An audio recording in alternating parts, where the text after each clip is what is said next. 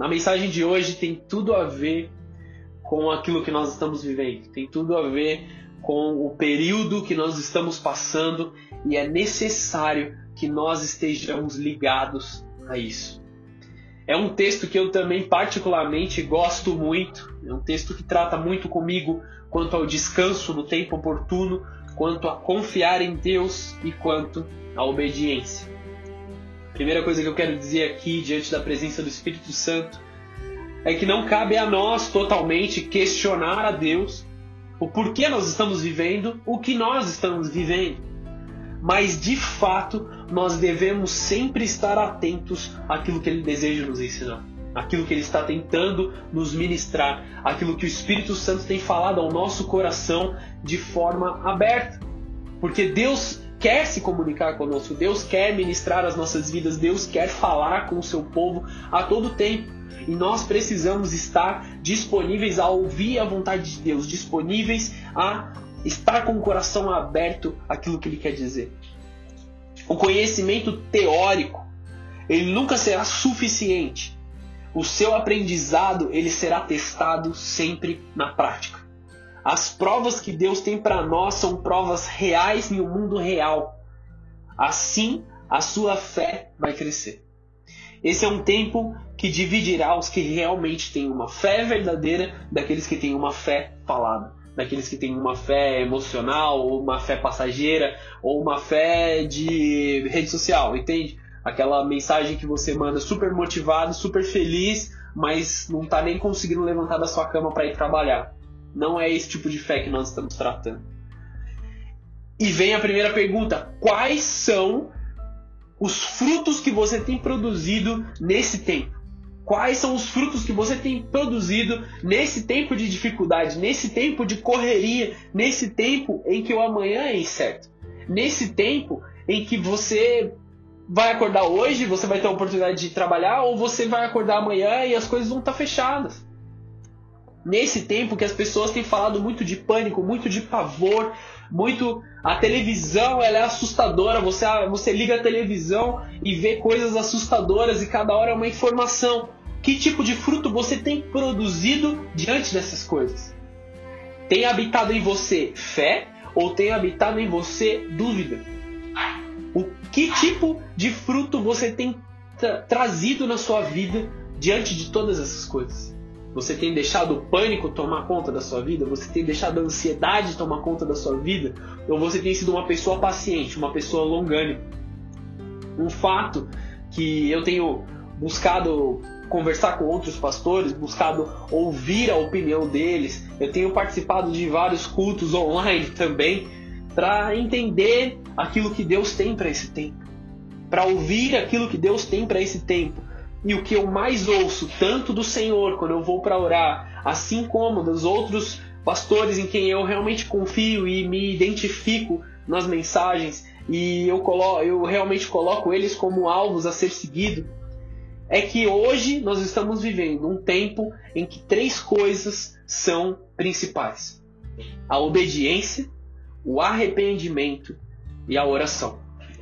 Nós, sem sem vaidade nenhuma no que eu tenho dito, mas é, em fevereiro, no último culto de fevereiro, nós iniciamos um período na igreja de Santa Branca que nós falaríamos apenas sobre arrependimento. Vários foram os motivos, o Senhor estava nos levando a isso e também estávamos nos aproximando à Páscoa também estávamos, estávamos nos aproximando a um momento de mudança das nossas vidas, a um momento de saída do Egito espiritual e entrada na terra prometida para nós. Entende? Então nós estamos vivendo realmente um período de arrependimento. Esse mês tem sido como um mês do arrependimento. A obediência que nós estamos prestando diante da palavra de Deus determinará como será o nosso dia de amanhã. Muitas pessoas hoje têm passado por um certo tipo de sofrimento, um certo tipo de jugo que vem sobre a vida delas pela falta de obediência nos tempos passados. Uma lei principal que nós podemos ver muito claramente na nossa vida que nós colhemos somente aquilo que nós plantamos. Nós não colheremos algo diferente daquilo que nós temos plantado. Se você está colhendo algo hoje revise as sementes que você tem plantado. Esse é o período de revisar as sementes. Esse é o período de introspecção espiritual, introspecção sentimental, introspecção principalmente de quais são as suas prioridades. O tema da palavra de hoje é: coloque em primeiro lugar aquilo que é do primeiro lugar. Coloque em primeiro lugar o mais importante. Esse é o tema da mensagem de hoje. Estamos vivendo esse tempo de oração. Esse tempo de mostrar que somos uma igreja forte, que somos uma igreja unida realmente. E nos unir em oração diante do Pai. Diante dessa breve introdução, eu quero orar. Amém? E aí, enquanto eu me preparo aqui para orar, se você puder abrir a sua Bíblia em Lucas 10, no versículo 38, já vai achando aí, e nós vamos orar. Senhor Jesus, eu quero te pedir pela tua presença, Senhor. Que seja realmente sobre as nossas vidas um tempo de obediência, um tempo de arrependimento, um tempo de oração genuíno.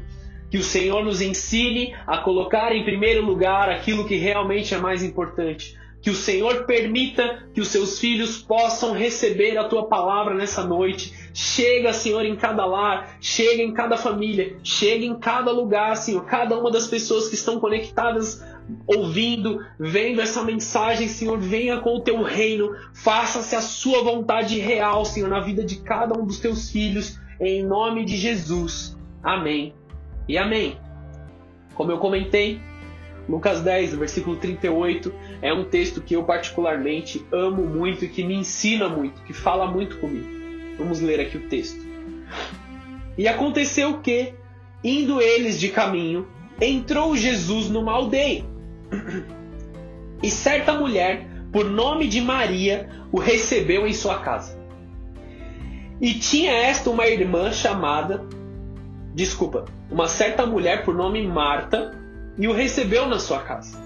E tinha essa uma irmã chamada Maria, a qual, assentando-se também aos pés de Jesus, ouvia a sua palavra.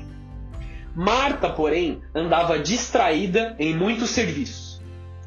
E aproximando-se, disse: Senhor, não se te dá que a minha irmã me, é, me deixe servir só. Dize-lhe que me ajude. E respondendo Jesus disse: Marta, Marta, estás ansiosa e afadigada com muitas coisas, mas só uma coisa é necessária. E Maria escolheu a boa parte, e essa não lhe será tirada. Marta, Marta, estás ansiosa, afadigada com muitas coisas, mas poucas coisas são necessárias e uma só, principalmente. Maria escolheu a boa parte. Olha para dentro do seu coração nesse momento.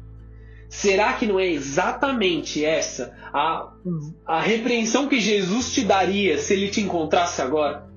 Se Jesus fosse, estivesse aí na sua casa nesse momento fisicamente, entrasse, abrisse a porta, entrasse aí, olhasse para você, e te visse andando de um lado para o outro, preocupado, ansioso, afadigado por todas as coisas que você está vivendo, será que não seria essa exatamente a repreensão que Jesus te diria?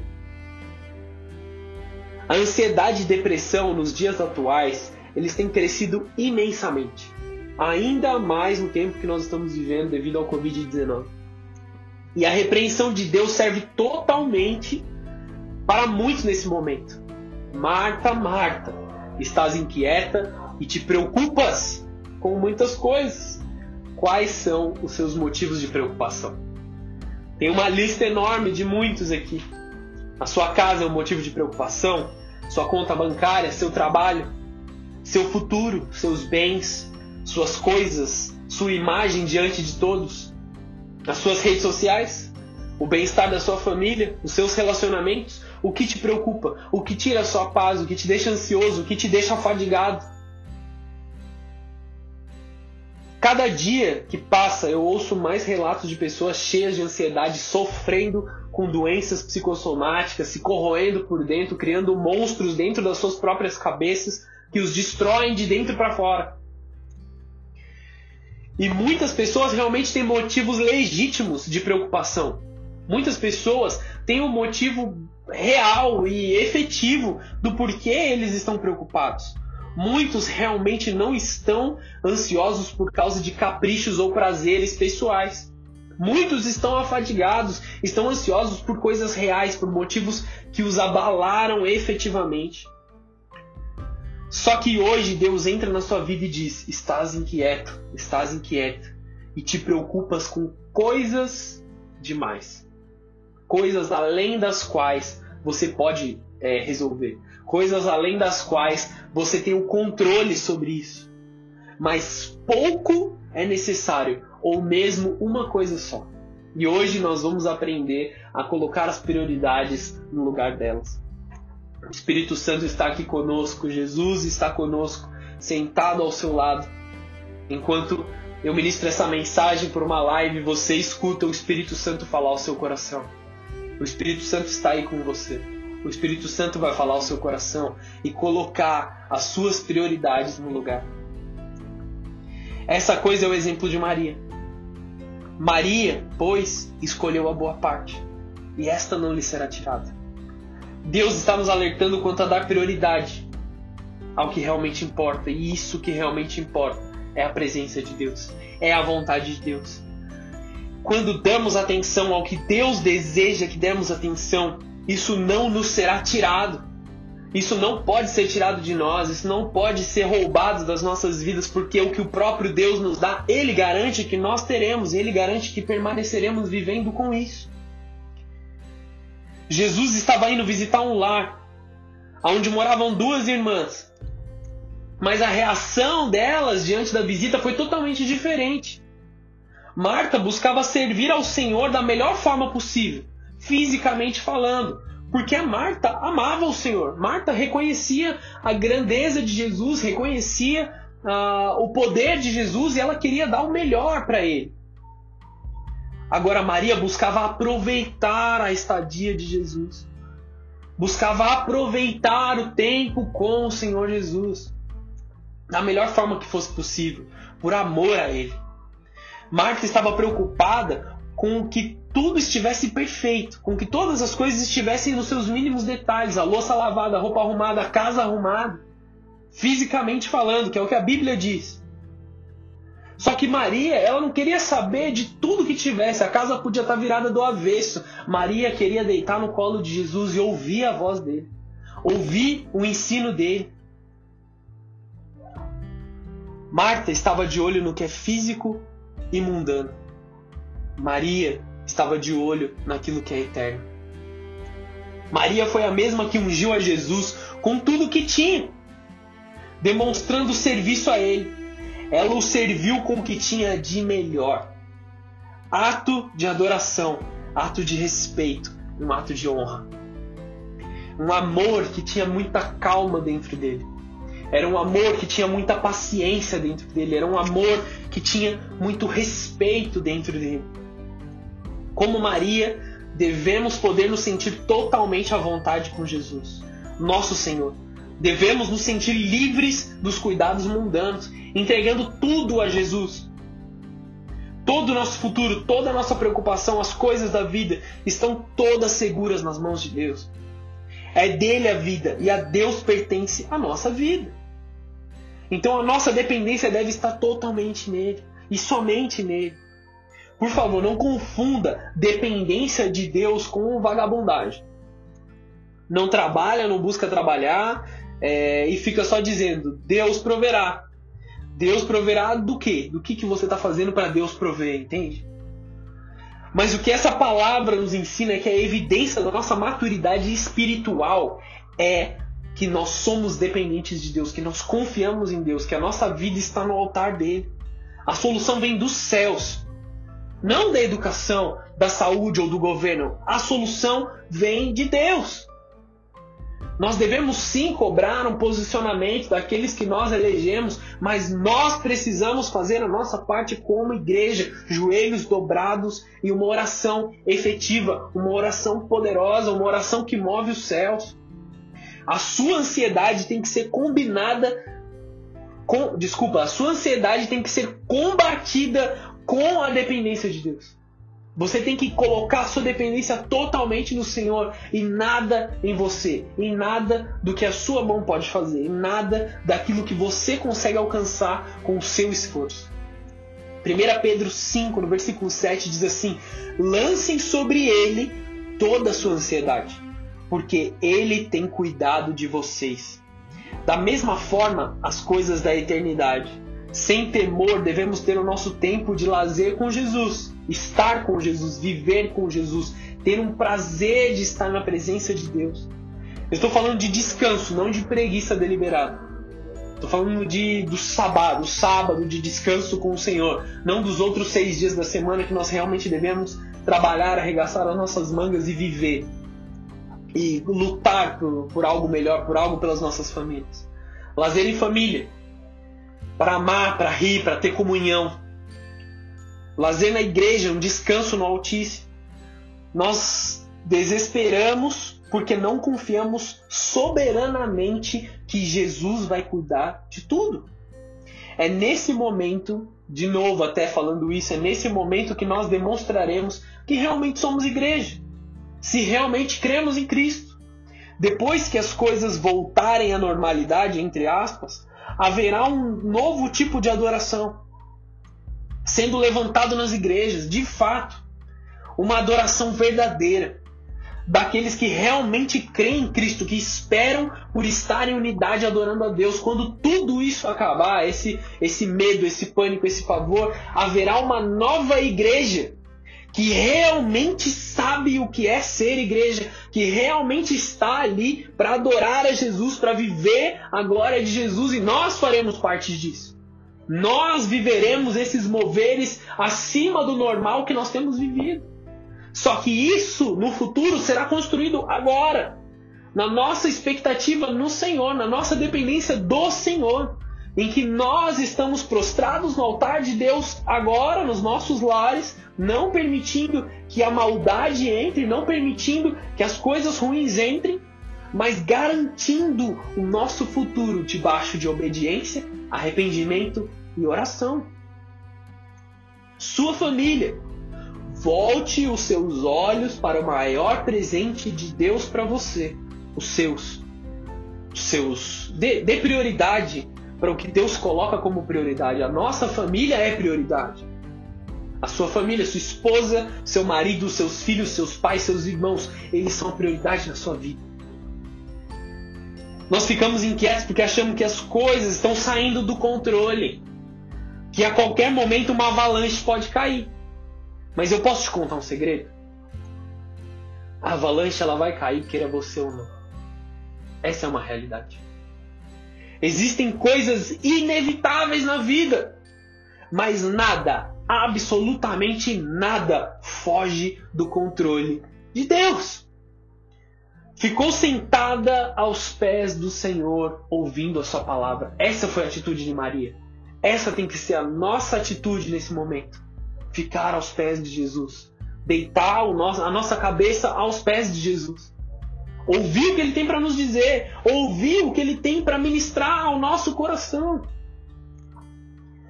O que ela fez foi uma atitude de amor com humildade. Se você está preocupado, se você realmente. É... Desculpa, eu vou voltar aqui. Se você está preocupado, você provavelmente deve estar julgando Maria dizendo que ela foi preguiçosa, que ela foi. É, que ela vagabundeou de alguma forma, porque ela poderia ter feito muito mais e preparado a vinda para a vinda de Jesus. Só que na verdade, quem realmente entende a palavra de Deus entende que ela estava no melhor lugar, que ela estava onde ela deveria estar. E aonde Jesus está, você pode muito bem fazer o mesmo aonde você estiver. Se você está na sua casa, se você está dirigindo no seu carro, se você Espero que você esteja na sua casa nesse momento também, que não é para sair não. Ouvir a palavra de Deus, orar, acrescentar a sua fé com um momento diante de Deus. Liga o louvor na sua casa, se prostra, ore, adore aos pés do Senhor. Aqueles que muito se arrependem, muito amam. Aqueles que sabem o quanto precisam de Jesus, muito amam a Ele. Reconhecimento das nossas fraquezas, dos nossos medos, uma confissão genuína da nossa ignorância quanto às coisas espirituais. Uma humildade é o caminho para a fé. A humildade é sabedoria, a humildade te aproxima de Deus. Esse é o tipo de humildade que foi apresentado por Maria nesse texto para nós. Não queira chegar por cima. Se coloque por baixo. Aonde Deus está, onde Deus está se manifestando, se, se coloque por baixo. Aquele que recebe tem que demonstrar que precisa. Você precisa de Deus nesse momento. Você precisa de, de mudança. Demonstre a Ele que você precisa. Não é para mim, sinceramente, não é para mim que você precisa demonstrar. É para Deus, em oração, em adoração. Está necessitado, está carente em alguma área da sua vida? Mostre a Jesus. Não vai mudar nada na sua vida você abrir a sua rede social e você colocar uma mensagem lá de qual é a sua necessidade.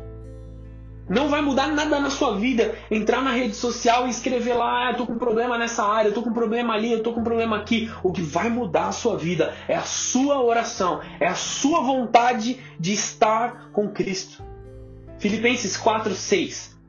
Não andeis ansiosos por coisa alguma, mas em tudo, pela oração e súplicas e com ação de graças, apresentem os seus pedidos a Deus.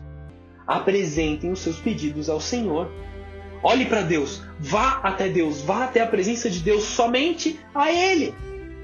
Deus é quem realmente se importa com a sua família, com a sua casa.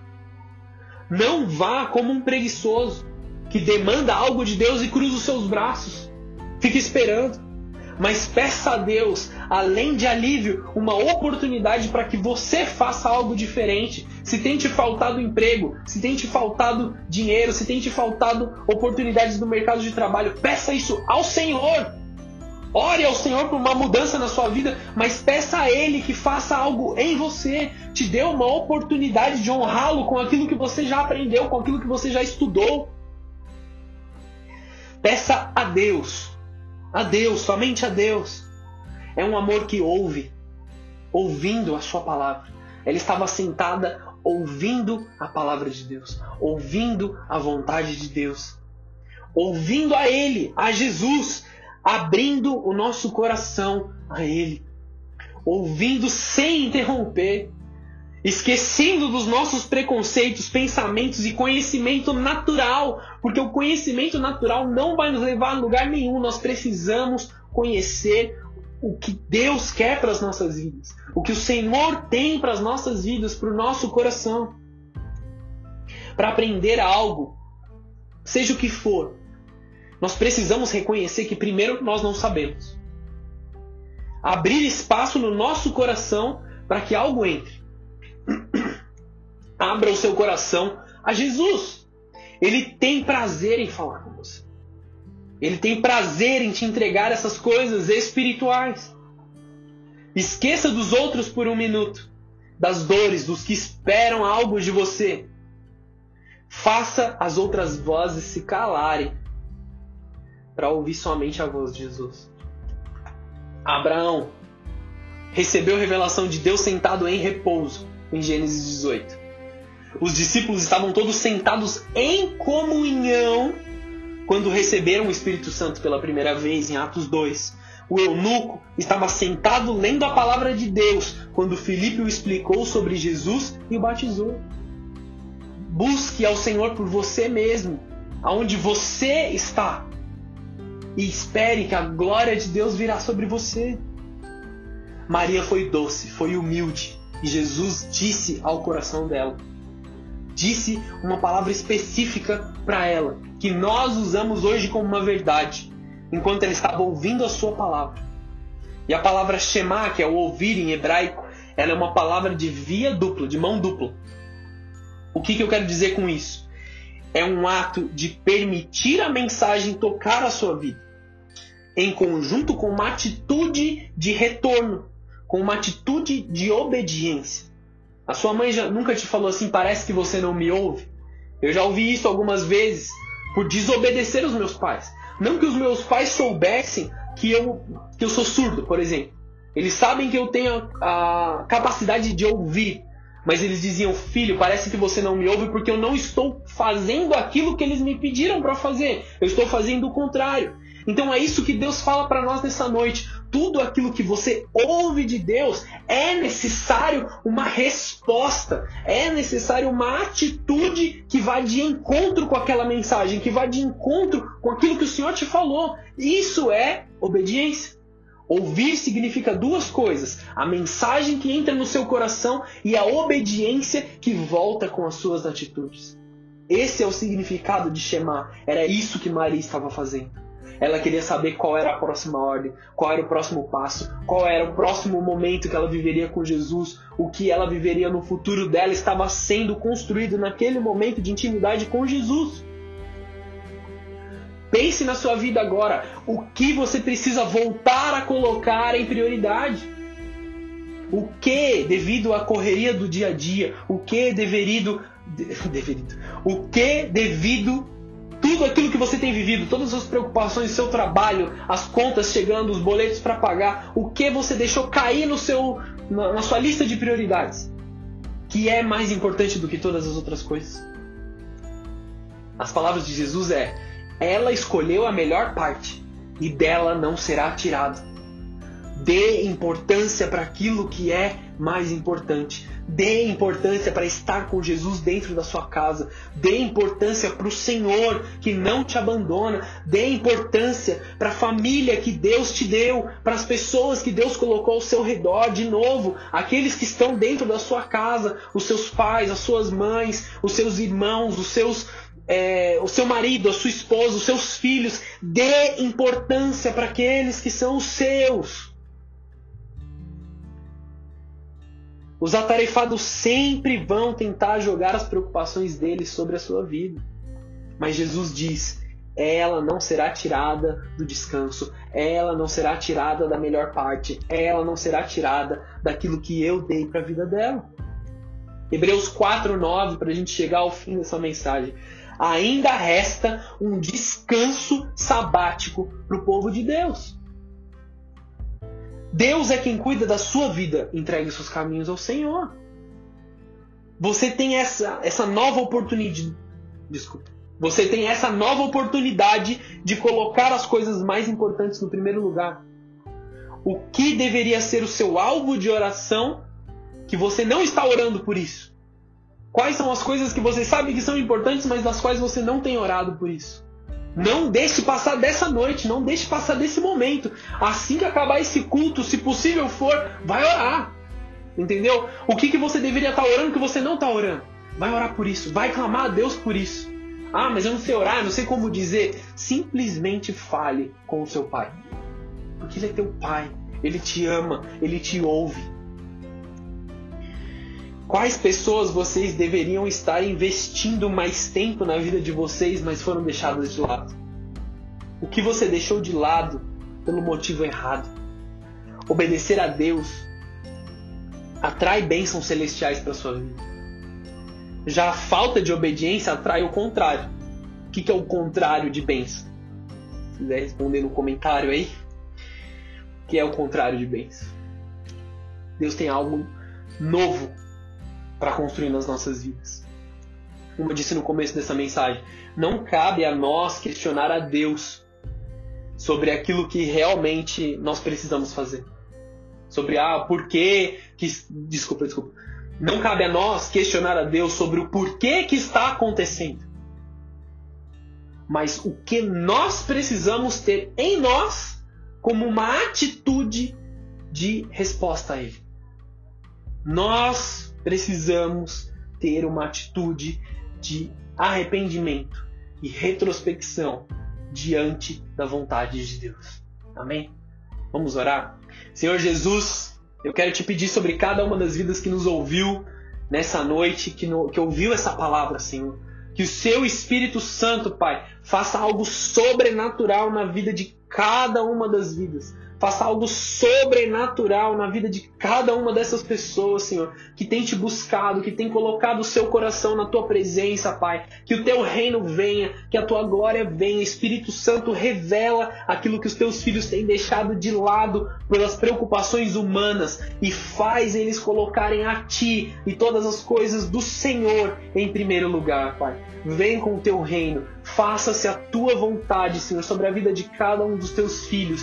Como igreja também nós oramos, Senhor, por todos aqueles que se encontram enfermos agora, por todos aqueles que se encontram doentes, aqueles que se encontram com medo, que se encontram em ansiedade, que o teu reino venha, que a tua glória venha, faz algo sobrenatural na vida de cada um dos teus filhos, Pai que essa situação se encerre no mundo, que o pânico se encerre no mundo, que a tristeza se encerre, Pai, e que nós possamos viver dias gloriosos, onde a sua igreja reinará, em nome de Jesus. Amém e amém.